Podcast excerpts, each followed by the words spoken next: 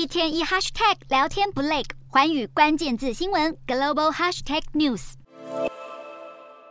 美国国会参众两院预计在周末前投票通过债务上限协议，因为有部分共和党人仍然表明不会支持目前的协议。国会能不能在债务违约前提高上限仍不明朗。但是 AI 类股带动美股买气，纳斯达克综合指数一度上涨一点四趴，中场收红零点三趴。美股四大指数涨跌互见，道琼指数下跌五十点五六点，收三万三千零四十二点七八点。纳斯达克小涨四十一点七四点，收一万三千零一十七点四三点。标普五百上涨零点零七点，收四千两百零五点五二点。费半指数微涨三点七二点，收三千五百四十九点三九点。